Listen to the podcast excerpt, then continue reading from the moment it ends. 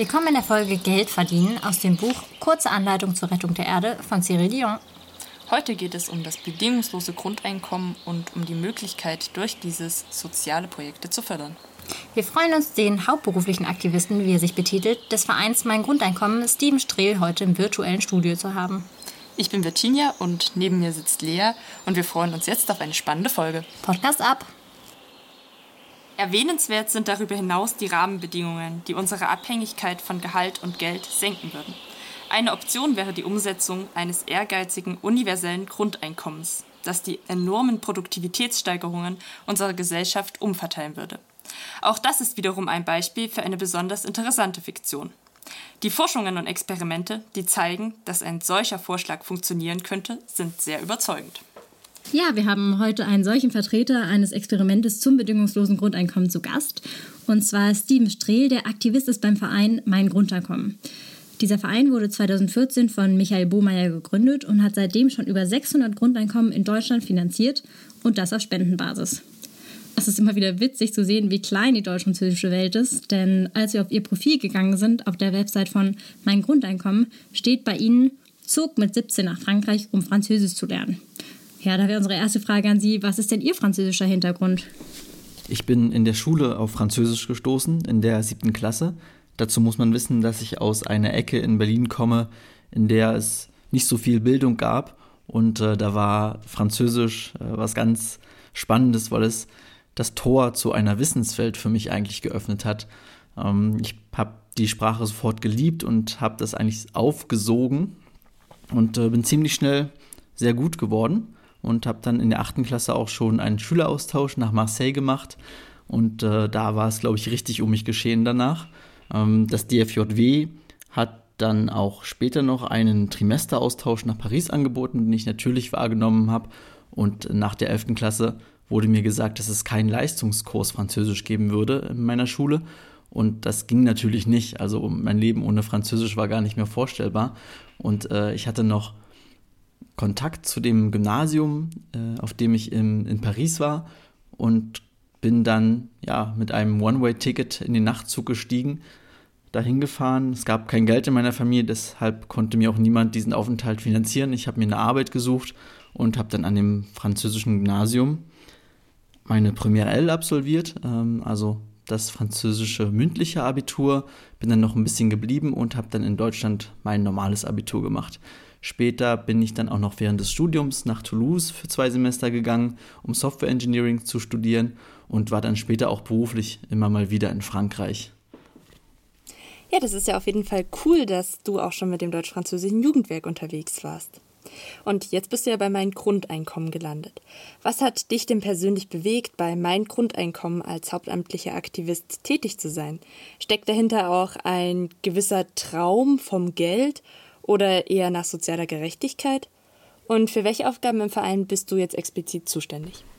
Verein hört sich immer so trocken an, aber dazu sage ich später gern noch was. Bei meinem Grundeinkommen bin ich strategischer Leiter des IT-Teams. Wir sorgen dafür, dass unsere Website, unsere Spendenplattform und die Infrastruktur gut läuft und dass die Grundeinkommen gut ausgezahlt werden können. Des Weiteren habe ich Aufgaben in der Geschäftsführung, die zum Beispiel die Organisationskultur betreffen und auch die Koordination mit allen anderen strategischen Leiterinnen und Leitern. Zum Thema Grundeinkommen bin ich gekommen, als mich während meines Studiums Professorinnen gefragt haben, wie ich mein Studium denn finanzieren würde. Und ich gesagt habe, dass ich nebenbei arbeite, das aber total okay ist, weil ich ja super Erfahrung dadurch sammle.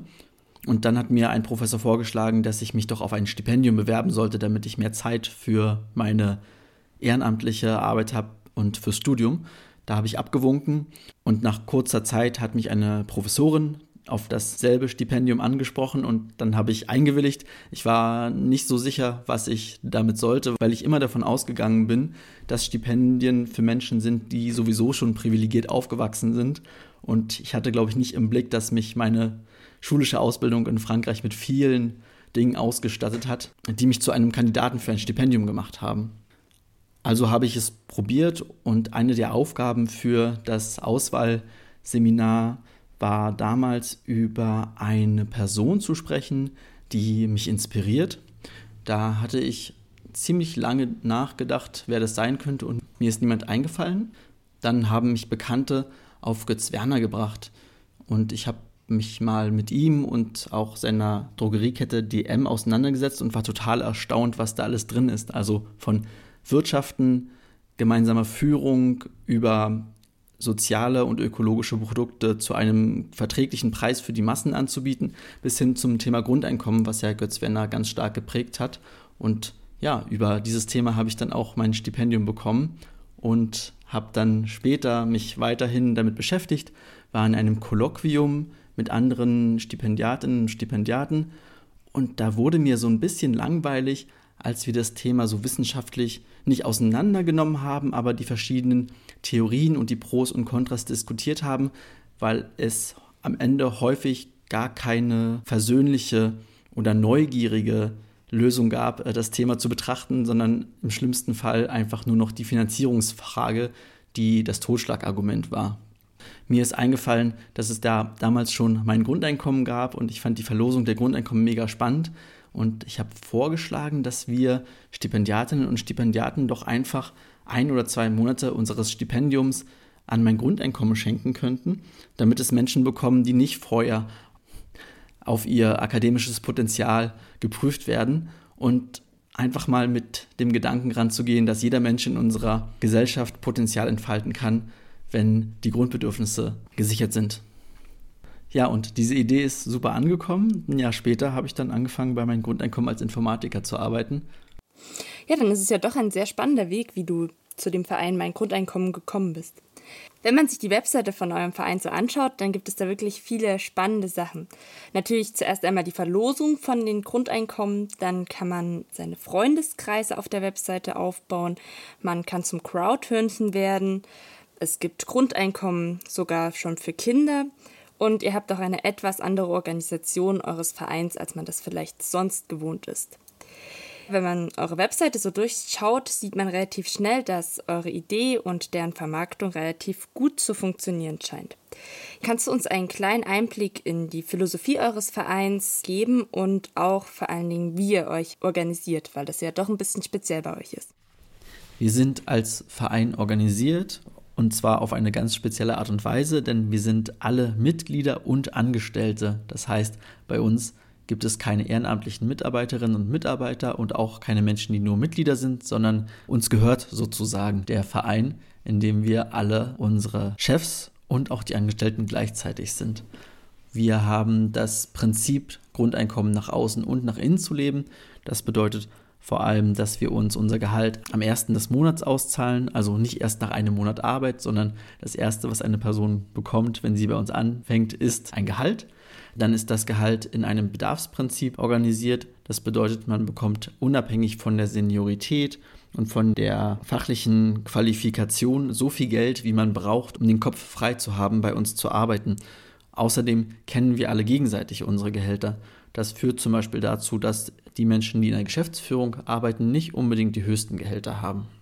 Die Entkopplung von Seniorität oder fachlicher Kompetenz und Gehalt führt dazu, dass wir uns in unseren Rollen, die wir ausfüllen, darauf konzentrieren können, die Sachen gut zu machen, die wir können und die wir wollen und nicht zum Beispiel auf eine höhere Position schielen, weil es da ein höheres Gehalt gibt. Also wenn man mehr Geld braucht, dann kann man das einfach sagen und wenn man weniger braucht, kann man das auch sagen mit einer Beförderung sozusagen geht nicht automatisch eine Gehaltserhöhung bei uns einher.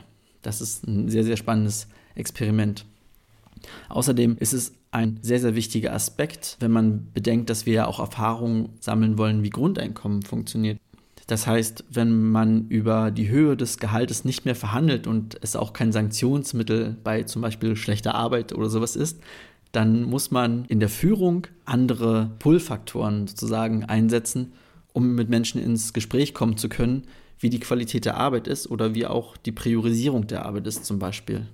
Und das wird uns in einer Gesellschaft mit Grundeinkommen auch ins Haus stehen. Ja, das war auf jeden Fall spannend zu hören, wie ihr euch in eurem Verein organisiert und dass das halt nicht so ganz gewöhnlich abläuft. Und natürlich wird es dann für eine Welt von morgen, in der es vielleicht auch ein Grundeinkommen geben kann, notwendig sein, dass man da auch andere Formen der Organisation findet. Jetzt allerdings nochmal zu den Verlosungen von den Grundeinkommen. Vielleicht kannst du uns darüber noch ein bisschen mehr erzählen. Ja, na klar. Die Verlosung ist unser Kerngeschäft sozusagen, wenn man das mal unternehmerisch betrachtet. Und zwar verlosen wir im Schnitt im Monat zwischen 10 und 20 Grundeinkommen. Das heißt 1000 Euro im Monat für 12 Monate an Personen, die dort gezogen werden aus der digitalen Lostrommel. Und das Tolle ist, dass man zusammen mit einer Freundin oder einem Freund, Partnerin, Partner gewinnen kann. Denn wenn man sich gemeinsam auf der Plattform anmeldet, gewinnt immer eine zweite Person gleichzeitig. Das ist ganz schön, weil man dann gemeinsam über die Erfahrung von Grundeinkommen sprechen kann und unser Ziel ist es ja, die Geschichten zu Grundeinkommen in die Welt zu tragen, um Menschen zu zeigen, wie es sein kann, mit Grundeinkommen zu leben, was das aus verschiedenen Lebensentwürfen macht. Und äh, zu zweit ist das natürlich nochmal was ganz anderes, als wenn man es allein hat. Ein weiterer spannender Aspekt bei unserer Verlosung ist die Finanzierung der Grundeinkommen. Und zwar haben wir 160.000 Einzelspenderinnen und Spender, die uns knapp 4 bis 5 Euro im Monat zur Verfügung stellen und damit die Anzahl der Grundeinkommen bestimmen, die wir verlosen können und natürlich unsere Vereinsarbeit finanzieren. Das Tolle an diesen vielen kleinen Einzelspenden ist, dass wir komplett unabhängig sind von großen Geldgebern und von der Politik. Das heißt, wir können unsere Ideen ganz radikal ausprobieren, so wie wir es wollen und haben da keine Beschränkungen. Was im Fall des Grundeinkommens bedeutet, dass wir das utopischste oder das schönste Grundeinkommen auszahlen können, was man sich vorstellen kann. Nämlich es gibt keine Bedürftigkeitsprüfung. Die Person bekommt das Geld für sich und nicht für den ganzen Haushalt. Es wird nicht abgezogen vom Lohn, sondern es ist on top. Es kommt jeden Monat pünktlich aufs Konto und es gibt nur einen kleinen Wermutstropfen, der aber leider außerhalb unserer Kontrolle ist. Das ist, dass wenn Menschen Hartz IV bzw. Arbeitslosengeld II beziehen, dass dann natürlich das Grundeinkommen nicht on top ist. Was wir aber gehört haben von Menschen, die vorher ALG 2 bezogen haben und nun von uns das Grundeinkommen bekommen, dass es unglaublich was ausmacht, ob das Geld bedingungslos aufs Konto kommt oder ob man regelmäßig zum Amt gehen muss und sich dort komplett nackig machen muss, sozusagen privat und beruflich. Und äh, wir haben da ganz stark beobachtet und die Rückmeldung bekommen, dass zum Beispiel chronische Krankheiten zurückgegangen sind, die Leute weniger Stress wahrnehmen und viel motivierter sind, sich einen guten Job zu suchen und dadurch auch kompetenter auftreten können.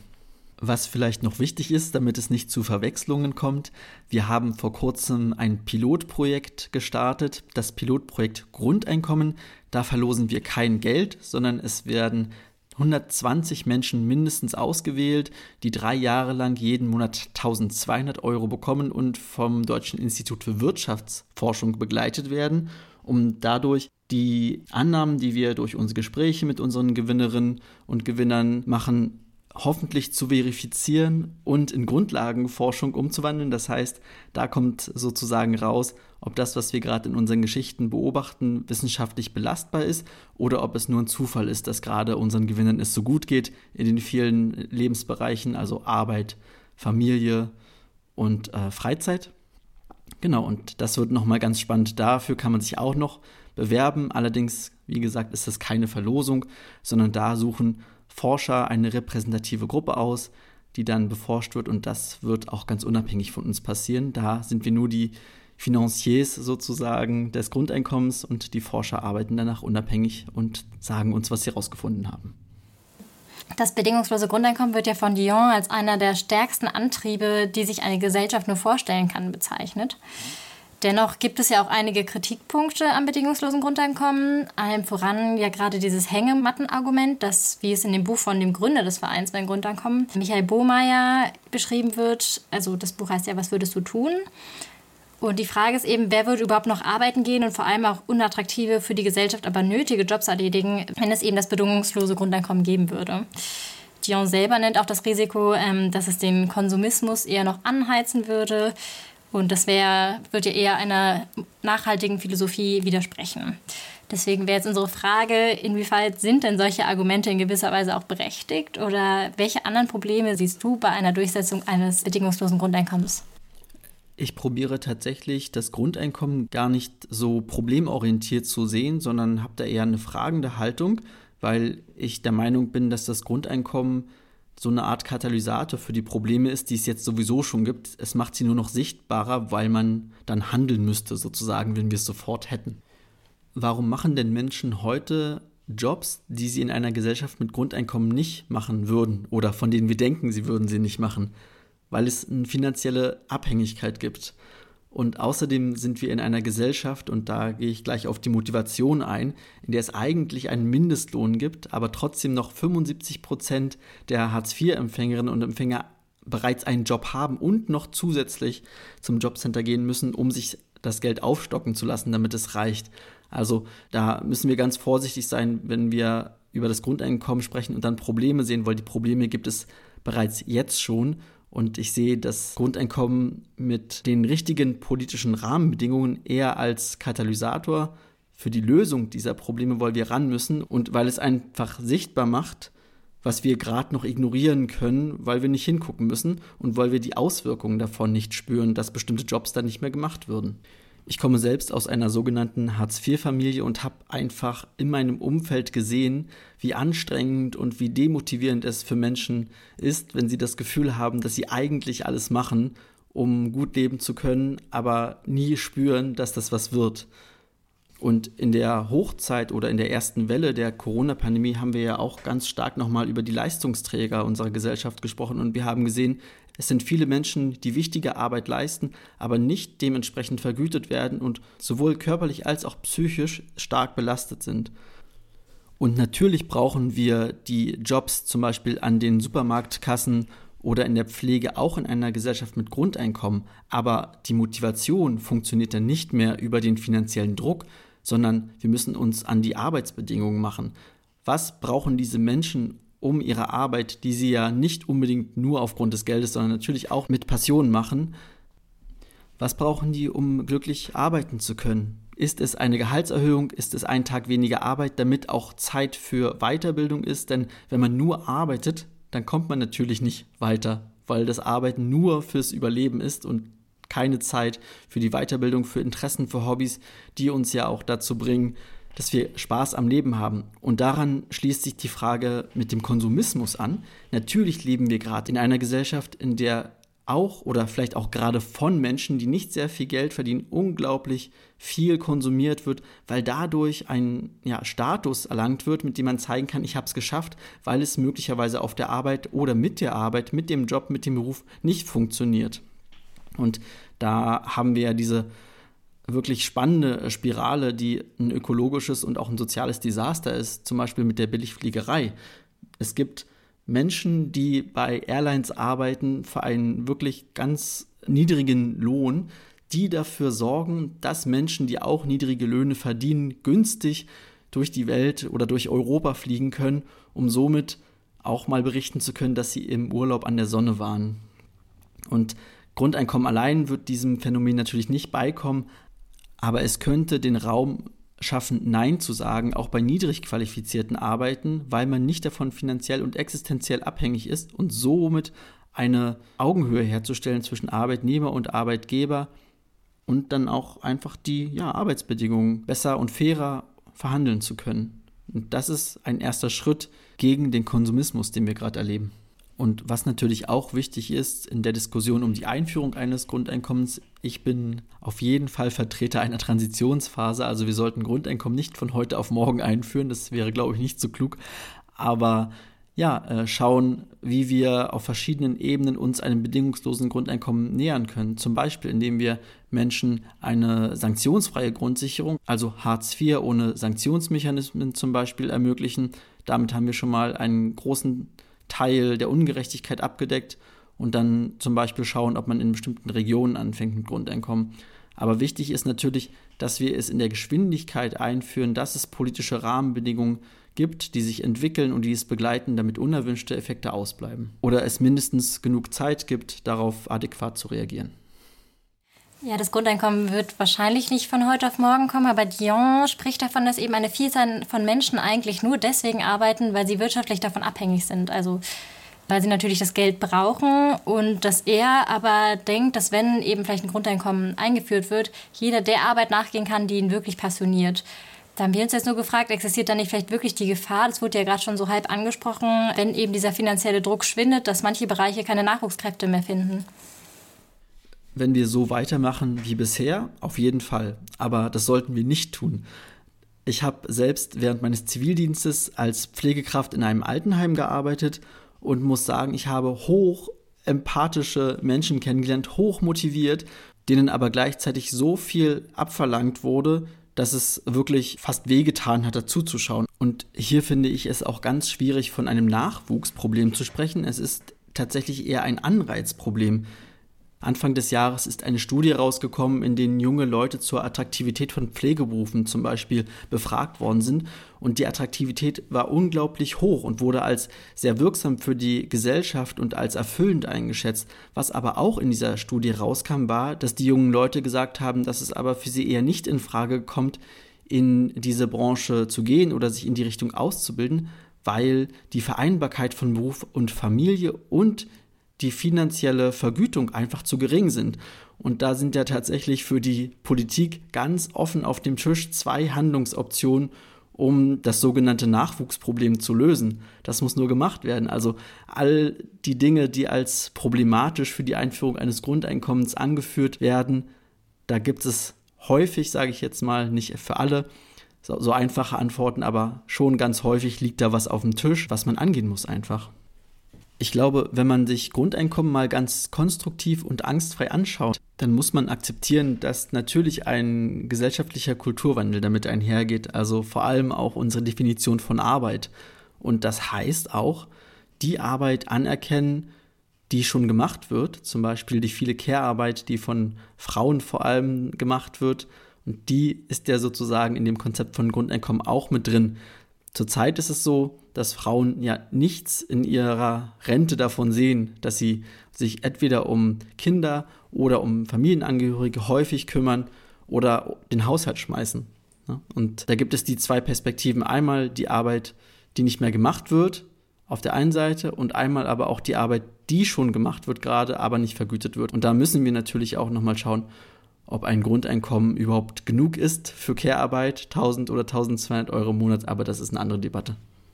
Wenn es um Arbeit geht oder um Arbeit, die gemacht werden soll oder nicht mehr gemacht wird vielleicht, dann sehe ich tatsächlich häufig eher Lösungen als Probleme, denn wir haben ja sowohl die Stellschraube Anreize erhöhen, als auch die Stellschraube Automatisierung. Also wir können uns unsere Gesellschaft der Zukunft ja gemeinsam so bauen, wie wir sie haben möchten. Dort Menschen wo sie wichtig sind und ihnen dann auch die Wertschätzung sowohl finanziell als auch mit den Arbeitsbedingungen ermöglichen und auf der anderen Seite Jobs, wo wir wirklich sagen, die sollten Menschen nicht tun, die dann einfach auch automatisieren. Ich habe mal mit einem Freund über Grundeinkommen gesprochen und der meinte, ich finde Grundeinkommen super toll, aber eigentlich möchte ich am Sonntagmorgen die Brötchen schon noch von einem Menschen im Bäcker bekommen. Und dann habe ich ihm gesagt, das widerspricht sich ja nicht. Wenn wir die Arbeitsbedingungen so schaffen, dass diese Menschen auch da stehen wollen, ohne dass sie finanziellen Druck ausgesetzt sind, dann ist das kein Widerspruch, Grundeinkommen und Brötchen von einem lächelnden Menschen am Sonntag bekommen. Genau, um die Definition von Arbeit geht es auch wieder in dem nächsten Zitat. Ein ambitioniertes Grundeinkommen würde jedem die Möglichkeit geben, für seinen Lebensunterhalt zu sorgen und daher Millionen von Menschen aus der Armut führen, aber auch eine Tätigkeit zu wählen, die nicht unbedingt viel einbringen muss. Und da wollten wir dich nochmal fragen, welche weiteren Chancen außer eine größere finanzielle Unabhängigkeit jedes Einzelnen hätte denn die Einführung eines bedingungslosen Grundeinkommens?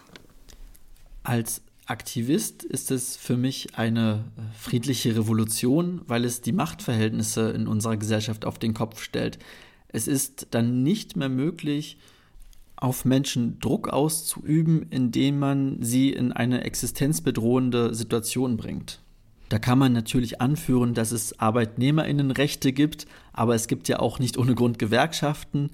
Nur die Gewerkschaften sind häufig nicht für die Menschen, die in sehr einfachen Jobs arbeiten, da und die sind häufig der Willkür von Arbeitnehmern ausgeliefert, weil sie nicht Nein sagen können. Sie sind ja in einer Situation, in der sie sehr leicht ersetzbar sind, weil es nicht so hochqualifizierte Jobs sind und daher immer im Hintergrund wissen, ich kann ersetzt werden, also fordere ich jetzt mein Recht ein oder nicht, muck ich auf sozusagen und das würde für Menschen, die keine Gewerkschaften hinter sich wissen, einen großen Unterschied machen, das Grundeinkommen. Das wäre sozusagen die Ein-Mensch-Gewerkschaft. Und da ist vielleicht noch spannend, dass es gerade Gewerkschaften gibt, die gegen das Grundeinkommen sich aussprechen, weil sie meinen, dass es zum Individualismus führt und Menschen sich dann nicht mehr schlagkräftig gemeinsam einsetzen können. Ich glaube das tatsächlich nicht, denn Menschen solidarisieren sich auch, wenn es ihnen gut geht. Und ein Grundeinkommen ist einfach deutlich mächtiger als eine Gewerkschaft, weil es den Menschen ihr individuelles Selbstbestimmungsrecht gibt. Eine weitere Chance oder ein weiterer Blick auf das Grundeinkommen in Bezug auf unsere Gesellschaft ist natürlich auch die Idee, Grundeinkommen als Menschenrecht oder als Grundrecht festzusetzen. Das hätte den großen Vorteil, dass die Auszahlung von Grundeinkommen nicht mehr parteiabhängig ist, sondern dass jede Partei, die an der Macht ist, sich darum kümmern muss, dass das Grundeinkommen funktioniert und ausgezahlt wird. Das ist auf jeden Fall auch noch ein spannendes Thema. Ja, du hast ja vorhin auch schon gesagt, dass in unserer Gesellschaft genug Geld da ist, aber dass es umverteilt werden sollte. In eurem Verein habt ihr jetzt ja die Lösung für die Finanzierung von eurem Grundeinkommen, dass ihr das quasi über Spenden finanziert. Wenn man jetzt aber das Grundeinkommen wirklich flächendeckend, sagen wir jetzt mal, einführen würde, dann bräuchte man wahrscheinlich eine andere Form der Finanzierung. Und was habt ihr da so für Ideen? Bei der Finanzierungsfrage ist es immer ganz wichtig, am Anfang zu definieren, was man finanzieren möchte. Also wollen wir ein Grundeinkommen von der Geburt bis zum Tod finanzieren, das sich an der Armutsgrenze orientiert, also bei 1200 Euro ungefähr ansiedeln. Wollen wir nur die Sicherheit geben, dass kein Mensch unter 1200 Euro Einkommen im Monat fällt? Oder wollen wir ein Kindergrundeinkommen und ein Erwachsenengrundeinkommen, ein Rentnerinnengrundeinkommen haben? Also diese ganzen Fragen muss man, glaube ich, klären, bevor man darüber spricht, was man finanzieren möchte. Und wir haben aber natürlich auch zur Finanzierung was in unserer Schublade. In unserem Pilotprojekt Grundeinkommen wird es eine zweite Phase geben. Wenn sich in der ersten Phase bestätigt, dass die Effekte von Grundeinkommen auf Menschen, die wir beobachtet haben, auch wissenschaftlich nachweisbar sind, wollen wir herausfinden, ob denn die Auszahlung von 1200 Euro auf das Konto den Effekt hat oder ob allein die Sicherheit reicht, niemals unter 1200 Euro im Monat fallen zu können. Und das ist natürlich dann Ausgang für eine weitere Studie, die man sich vorstellen kann, die dann schaut für die Bundesrepublik Deutschland, wenn man weiß mit einer Sicherheit, dass Personen nicht unter Betrag X im Monat fallen mit dem Einkommen, haben wir genau die gleichen positiven Effekte auf das Leben wie mit einem Grundeinkommen, das man voll auszahlt. Was brauchen wir dann für Geld und können wir dann mit einem vielleicht Steuermodell daran gehen oder wo bekommen wir das Geld her? Das ist der Weg dahin zu einem Finanzierungsmodell. Ich glaube, das ist auch noch nicht abschließend geklärt, aber es gibt ja sehr, sehr viele Ideen und Forschung dazu, wie man Grundeinkommen finanzieren könnte. Und natürlich auch immer ganz wichtig, außer dass wir das Geld beschaffen, müssen wir uns immer auch vor Augen führen und auch nochmal berechnen, was wir alles an Geld sparen, wenn wir Grundeinkommen haben. Also die Arztbesuche aufgrund von psychischen Erkrankungen, aufgrund der, des Stresses oder der Unzufriedenheit auf der Arbeit, die sind ja unglaublich gestiegen und wenn wir über Grundeinkommen es schaffen, dass Menschen zufriedener sind, dann gehen auch da die Kosten für das Gesundheitssystem runter und ich glaube, die sind nicht äh, zu vernachlässigen in dieser Berechnung. Also es ist, glaube ich, ein bisschen komplexer als äh, 1200 Euro mal Mensch mal Monat zu rechnen. Aber deswegen, glaube ich, steht diese Debatte an, wenn wir wissen, dass Grundeinkommen den Effekt hat, den wir uns wünschen. Sonst macht es ja keinen Sinn. Und wenn man sich noch weiter damit beschäftigt, also alles, was Geld ist, bedeutet ja auch Volkswirtschaft. Und Volkswirtschaft bedeutet, dass wir, bevor wir ein Grundeinkommen einführen, ja auch bestimmte Gütekriterien oder Ziele definieren müssen, damit wir wissen, ob Grundeinkommen denn unsere Gesellschaft dorthin gebracht haben, wo wir uns unsere Gesellschaft vorgestellt haben. Das sind demokratische Prozesse, die wir gemeinsam machen müssen, wenn wir uns in Richtung Grundeinkommen bewegen. Und bei meinem Grundeinkommen tun wir natürlich alles, dafür, dass die Gesellschaft sich mit Grundeinkommen auseinandersetzt und schauen, wie wir da unseren Beitrag leisten können. Ihr seid ja aktuell noch dabei, das große Experiment durchzuführen. Inwieweit haben denn eure bisherigen Ergebnisse dazu geführt, dass auch auf politischer Ebene das bedingungslose Grundeinkommen kein Tabuthema mehr ist? Gerade in der Corona-Zeit gab es ja auch mehrere Petitionen dazu an den Deutschen Bundestag. Wir haben auf jeden Fall dazu beigetragen in den letzten Jahren, dass es in der Gesellschaft mehr in den Mainstream gegangen ist, also dass die Schwelle, sich mit Grundeinkommen zu beschäftigen, ein bisschen niedriger geworden ist, weil es keine wissenschaftliche Diskussion mehr ist, sondern eine ganz pragmatische Alltagsdiskussion geworden ist. Wie fühlt sich denn das Leben an und wie würde mein Leben mit Grundeinkommen aussehen? Auf der politischen Ebene ist das nochmal was ganz anderes. Also wir haben es ja zum Beispiel bei unserem Pilotprojekt innerhalb von wenigen Tagen geschafft, fast zwei Millionen Menschen zu mobilisieren, die sich für Grundeinkommen angemeldet haben bei uns. Und in der Politik ist es tatsächlich nochmal ein bisschen was anderes. Wir haben mit verschiedenen Politikerinnen und Politikern immer wieder gesprochen. Und es ist aber so, dass in Deutschland gerade noch kein Blumentopf mit Grundeinkommen sozusagen zu gewinnen ist und dass da eher die Angst besteht, wenn man damit vorprescht, dass man möglicherweise Wählerinnen und Wähler verliert, weil der Glaubenssatz, dass wer es leistet, der schafft es in unserer Gesellschaft halt noch sehr, sehr stark verankert ist und natürlich es Menschen schwerfällt, Grundeinkommen zu akzeptieren, weil es bedeuten würde, ich habe für 1000 Euro oder ein bisschen mehr im Monat sehr lange, sehr, sehr hart gearbeitet und habe gehofft, dass es mir besser geht und jetzt soll es Menschen geschenkt werden. Das ist eine Geschichte, die wir in unserer Gesellschaft wahrscheinlich eher über einen längeren Prozess uns anschauen müssen.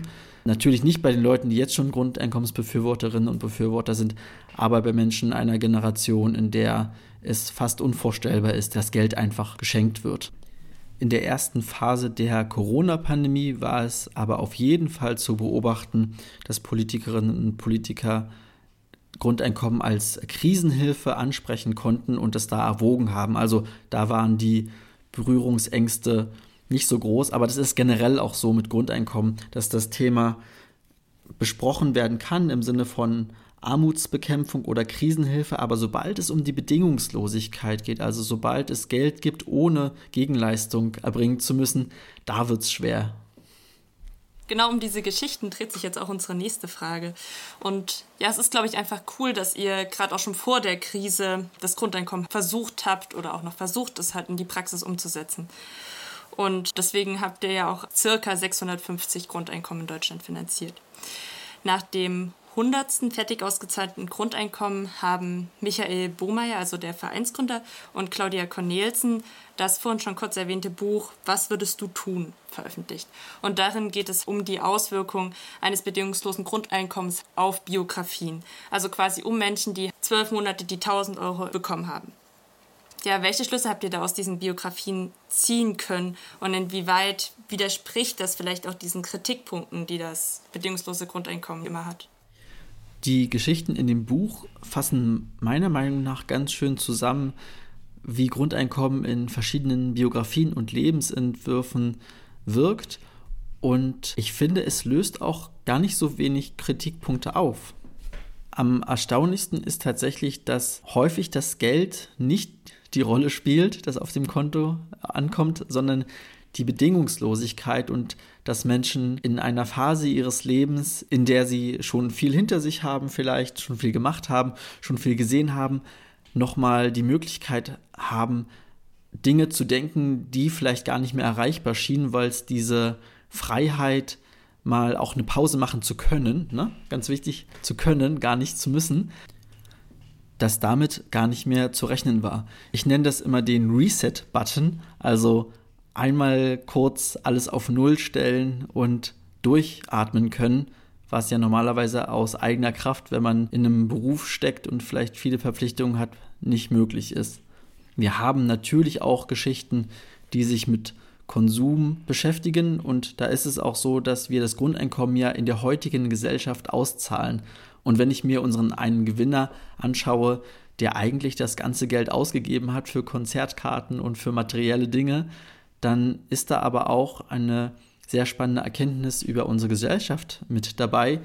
Denn in unserer Gesellschaft ist es ja so, dass sich Teilhabe einfach auch über Konsum definiert. Also ein Grundeinkommen bedeutet ja auch für viele Menschen oder würde für viele Menschen bedeuten, dass sie das erste Mal vielleicht auch regelmäßig einfach mal, oder was heißt regelmäßig, vielleicht ein, einmal die Woche oder einmal im Monat einfach auch mal draußen essen können. Also Teilhabe ist ja nicht nur wählen zu gehen, sondern auch das zu machen, was unsere Gesellschaft offeriert. Und da gibt es sicherlich bei vielen Menschen ein Defizit und vor dem stehen wir natürlich dann auch, wenn wir Grundeinkommen auszahlen. Und hier aber wieder der Hinweis von mir, Grundeinkommen kommt nicht von heute auf morgen, also beziehungsweise ich lasse mich überraschen, ich glaube es eher nicht, ähm, sondern kommt in einer Transitionsphase, in der wir natürlich auch schauen, wie wir unsere Gesellschaft verträglich umbauen. Ein anderer Punkt, der vielleicht auch als Kritik oder Angstpunkt häufig angesprochen wird, sind die Kündigungen. Das haben wir nicht so häufig bei unseren Gewinnerinnen und Gewinnern beobachten können oder es wurde uns nicht so häufig berichtet. Aber wenn es so war, dann waren es tatsächlich eher Momente des Empowerments. Also Menschen, die zum Beispiel drei Jobs hatten und dann noch zwei Jobs brauchten oder die endlich mal Nein sagen konnten und dann einfach auch rausgehen konnten aus einer Arbeit, in der sie vielleicht auch Rassismus oder Sexismus ausgeliefert waren und aufgrund der finanziellen Notwendigkeit da nicht raus konnten. Und der größte Teil der Menschen, die uns davon berichtet haben, dass sie ihren Job gewechselt haben, waren aber Menschen, die sich weitergebildet haben und dadurch eine höhere Qualifikation in einem neuen Job erreicht haben. Und das ist wirklich der Boost, der Grundeinkommen geht und auch ganz spannend in Bezug auf das Grundeinkommensexperiment in Kanada, das ja nie komplett ausgewertet worden ist. Da gab es einmal die Sicht von außen drauf, dass junge Menschen später angefangen haben zu arbeiten und die Interpretation war Faulheit. Wenn man sich aber die Zahlen und Daten angeschaut hat, hat man gesehen, dass die einfach deutlich länger in der Schule waren und später in den Arbeitsmarkt gekommen sind oder später arbeiten konnten, aber eine deutlich höhere Ausbildung haben und damit besser qualifiziert waren. Also das ist ja tatsächlich wünschenswert für unsere Gesellschaft, dass das passiert. Und dieser Druck, schnell in die Arbeit zu kommen oder auf jeden Fall zu arbeiten, das ist auf jeden Fall auch eine Frage der Transition und der Wertschätzung, was wir in unserer Gesellschaft brauchen und was wir fördern wollen und wie viel Zeit wir den Dingen auch einräumen. Wir versuchen das ja immer so ein bisschen alles aus einer europäischen bzw. deutsch-französischen Perspektive zu sehen.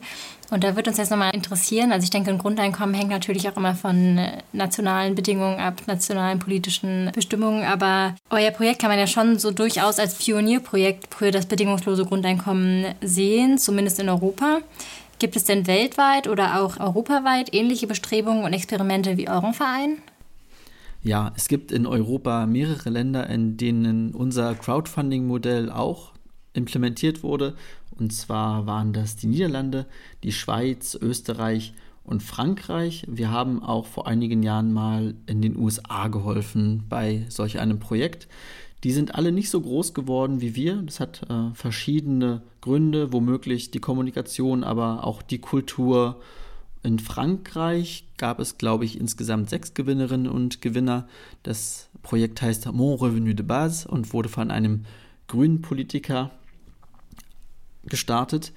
Und äh, warum die Projekte in anderen Ländern äh, Europas möglicherweise nicht so erfolgreich waren, hat, glaube ich, sehr viel damit zu tun, wo Grundeinkommen in der Gesellschaft steht, sozusagen, also aufgehangen ist. Hier in Deutschland, darüber haben wir ja vorhin schon gesprochen, ist es vor allem sehr stark bei Grundeinkommensbefürworterinnen in der Gesellschaft verankert und Politikerinnen und Politiker trauen sich eher nicht so an das Thema ran. In Frankreich ist es ein bisschen anders. Da gibt es, wie schon gesagt, den grünen Politiker in Paris, der das Projekt gestartet hat. Und in 13 Departements gibt es Politikerinnen und Politiker, die auf dieser Ebene probieren, das RSA, also die Sozialhilfe in Frankreich, in ein Grundeinkommen umzuwidmen. Da gab es unglaublich tolle Workshops und Zusammenkünfte von verschiedenen Akteuren der Gesellschaft. Ich habe in Bordeaux mit einer Politikerin gesprochen, die Menschen aus der Wirtschaft, aus der Sozialarbeit, aus der Zivilgesellschaft an einen Tisch gebracht hat und dann geschaut hat, was steckt hier eigentlich drin und wie können wir ein Grundeinkommen gestalten, das für uns alle gut ist und das sich nach einem Grundeinkommen anfühlt, das wir haben wollen. Und daraus ist ein Projet de loi geworden, das die Sozialhilfe RSA ersetzen soll. Und Korsika ist da zum Beispiel noch weiter gegangen. Habt ihr vielleicht schon von gehört? Diesen Sommer wurde angekündigt, dass in Korsika ein bedingungsloses Grundeinkommen über 500 Euro eingeführt werden soll für alle ca. 330.000 Einwohnerinnen und Einwohner. Das ist mega spannend, denn noch vor zwei Jahren wurde ich von der Ad-Hoc-Kommission zu Grundeinkommen in Korsika eingeladen und war damals schon unglaublich erfreut darüber, dass die Bedingungslosigkeit so wichtig war in Korsika, also dass es außer Frage stand, dass das Grundeinkommen an irgendwelche Gegenleistungen geknüpft sind. Und ich bin sehr erfreut, dass das jetzt so konkret geworden ist während der Corona-Krise. Und das Spannende ist im Vergleich zu uns, dass auch Korsika schon aufgrund des Autonomiestatus weitergeplant hat und gesagt hat, dass sie auch ein Finanzierungsmodell prüfen wollen. Und zwar wollen sie das Grundeinkommen von 500 auf 1000 Euro erhöhen und das mit einer erhöhten Einkommenssteuer finanzieren. Ich bin sehr gespannt, wie das weitergeht. Das bedeutet nämlich auch, dass wir in Europa möglicherweise so eine Art Grundeinkommen der Region haben. Das heißt, es gibt überall kleine Modellprojekte oder Projekte, die einem Grundeinkommen vielleicht noch nicht bedingungslos nahe kommen. Und dann schließt sich vielleicht so ein Teppich, wo erstmal lokale Modelle möglicherweise realisiert werden. Und vielleicht kommt es ja gar nicht top-down aus Brüssel, sondern bottom-up aus den europäischen Regionen. Und das fände ich ein sehr schönes Bild für unser Europa, was ja zurzeit unter Nationalismus leidet. Ja, auf jeden Fall spannend. Als du vorhin ein bisschen so über die Biografien gesprochen hast, wurde ja auch deutlich, dass teilweise dann so eine Umstrukturierung in der eigenen Arbeit, die man macht, passiert. Aber das muss ja auch nicht unbedingt immer mit einer Kündigung zusammenhängen. Und das erzählt so ein bisschen das nächste Zitat. Mit 1000 Euro im Monat könnte ein konventioneller Bauer trotz der langwierigen Rückzahlung seiner Kredite in Erwägung ziehen, seine Betriebe auf biologischen Anbau umzustellen. Ein Arbeiter in einer Autofabrik könnte beschließen, ein Reparaturcafé zu eröffnen. Ein leitender Angestellter in einem großen multinationalen Konzern könnte beschließen, seine Kompetenzen in den Dienst seines eigenen sozial oder ökologisch ausgerichteten Unternehmens zu stellen. Das klingt ja alles so, als könnte die Einführung eines bedingungslosen Grundeinkommens durchaus natürlich eine positive Auswirkung auf unser Verhalten und vor allem auf unsere Arbeitsgestaltung hin zu mehr Nachhaltigkeit haben. Siehst du denn da im bedingungslosen Grundeinkommen nicht nur auch eine sozial gerechtere Zukunft, sondern auch eine nachhaltigere? Auf jeden Fall. Also die Chancen sind groß, dass uns Grundeinkommen ermöglicht, nachhaltiger zu leben, weil jeder Mensch in der Gesellschaft nachhaltig leben kann. Zurzeit finde ich es schwierig, also wenn die Existenz aller Menschen gesichert ist, dann lassen sich viel bessere Entscheidungen bezüglich der Lebensführung treffen, weil sie nachhaltiger sind in Bezug auf die Langlebigkeit. Also wenn ich weiß, ich muss nicht sparen und nicht kurzfristig nach Belohnung suchen im Konsum, dann gestalte ich mein Leben ganz anders und habe die Möglichkeit, das anders zu denken. Das passiert natürlich durch Grundeinkommen, nicht automatisch. Da müssen wir wieder als Gesellschaft ran und schauen, wie wir Anreize dafür setzen, so zu leben. Aber das Grundeinkommen ist auf jeden Fall, glaube ich, eine Grundlage dafür, denn einfach nur verlangen von Individuen, so kommen wir nicht zu einer nachhaltigen Gesellschaft. Da müssen wieder die politischen Rahmenbedingungen stimmen, dass ein nachhaltiger Lebensstil erstrebenswert ist und man sich den auch leisten kann. Und zudem werden vielleicht auch einfach einige Produkte nicht mehr produziert, weil die Arbeitsbedingungen so schlecht sind, um die Produkte zu einem geringen Preis zu produzieren, dass die Jobs keiner mehr macht. Und das wäre natürlich ein großer positiver Effekt vom Grundeinkommen, dass da vielleicht doch einige Arbeitsplätze wegfallen, über die wir gar nicht traurig sind. Und auch in diesem Bereich, ich erzähle das immer so ein bisschen lapidar, können wir auf die Verhaltensforschung zurückgreifen. Und da sehen wir, dass es viele Modelle gibt, die erforscht worden sind, wie Menschen zu guten und nachhaltigen Entscheidungen kommen und welche Rahmenbedingungen es dafür braucht. Das ist ähnlich wie mit der Finanzierung des Grundeinkommens oder den Anreizen. Wir können auf eine unglaublich reiche und komplexe Wissenschaft zurückgreifen in unserer Gesellschaft, die uns mit dem Grundeinkommen in einem interdisziplinären Diskurs unglaublich weit bringen kann. Ja, ich glaube, das war jetzt auf jeden Fall ein gutes Statement, dass du gesagt hast, dass das Grundeinkommen mehr ist, als es einfach nur auszuzahlen. Und mit unserer letzten Frage wollen wir jetzt auch nochmal auf die europäische Idee zurückkommen. Und die Frage an dich ist jetzt, inwiefern denkst du, dass man so ein bedingungsloses Grundeinkommen auch auf europäischer Ebene etablieren könnte und damit letztendlich auch die Ungerechtigkeit, die ja in Europa existieren, ja gegen diese vorgehen könnte? Ich habe das ja vorhin schon so ein bisschen anklingen lassen, wie meine Leidenschaft zu Europa ist. Und ich glaube, dass das Grundeinkommen das große Projekt sein kann, das Europa zusammenbringt, nämlich einerseits, indem es die kulturelle Diversität Europas anerkennt und fördert und gleichzeitig, weil es bedeutet, dass wir mit Grundeinkommen ein gemeinsames Wertegerüst haben können, was die Sicht auf Arbeit und Würde des Menschen angeht. Und wenn wir es dann auch noch schaffen, dass das Grundeinkommen von unten kommt, also aus den verschiedenen Regionen Europas und gar nicht unbedingt von, von Staaten, dann fühlt es sich auch so an, als würde jede Region in Europa etwas dazu beitragen, dass ein Grundeinkommensteppich sich schließt. Denn es ist ja ganz klar, allein schon in Deutschland würde ein Grundeinkommen in München eine andere Höhe haben müssen als in Berlin zum Beispiel oder in Bremen. Und äh, so verhält es sich auch in Europa. Also ich stelle mir da eher ein Grundeinkommen vor, was an die lokalen Gegebenheiten angepasst ist. Und das würde dann zum Beispiel auch so eine Art von Pilgern zu den Luxusinseln vorbeugen, weil es erstmal nicht den Anreiz gibt, dass es irgendwo verhältnismäßig besonders viel Geld gibt. Und natürlich ist ein Grundeinkommen in einer Stadt oder in einer Region ein deutlich geringeres Risiko, was die Aussteuerung der Rahmenbedingungen angeht, als wenn man es auf nationaler Ebene testet. Ja, das war nochmal ein interessanter Aspekt zum Ende hin. Das habe ich vorher auch nicht so gesehen, dass man in der Tat dann wahrscheinlich so ein, so ein Pilgern haben könnte in bestimmte Regionen. Aber ja, ich glaube, wir sind gespannt, was so die Zukunft hält, wie das Grundeinkommen in Zukunft so plakatiert wird oder auch politisch behandelt wird. Deswegen erstmal vielen lieben Dank für das interessante Interview. Ich glaube, wir konnten viel Inputs daraus ziehen. Ja, von meiner Seite auf jeden Fall auch. Herzlichen Dank für die Einladung und auch danke an das DFJW für die vielen tollen Erfahrungen und hoffentlich bis bald in der frankophonen Welt. Das war unsere Folge zu Geld verdienen mit Steven Strehl von dem Verein Mein Grundeinkommen. Vielen Dank fürs Einschalten. Folgt gerne dem DFJW und dem Institut Français auf Social Media.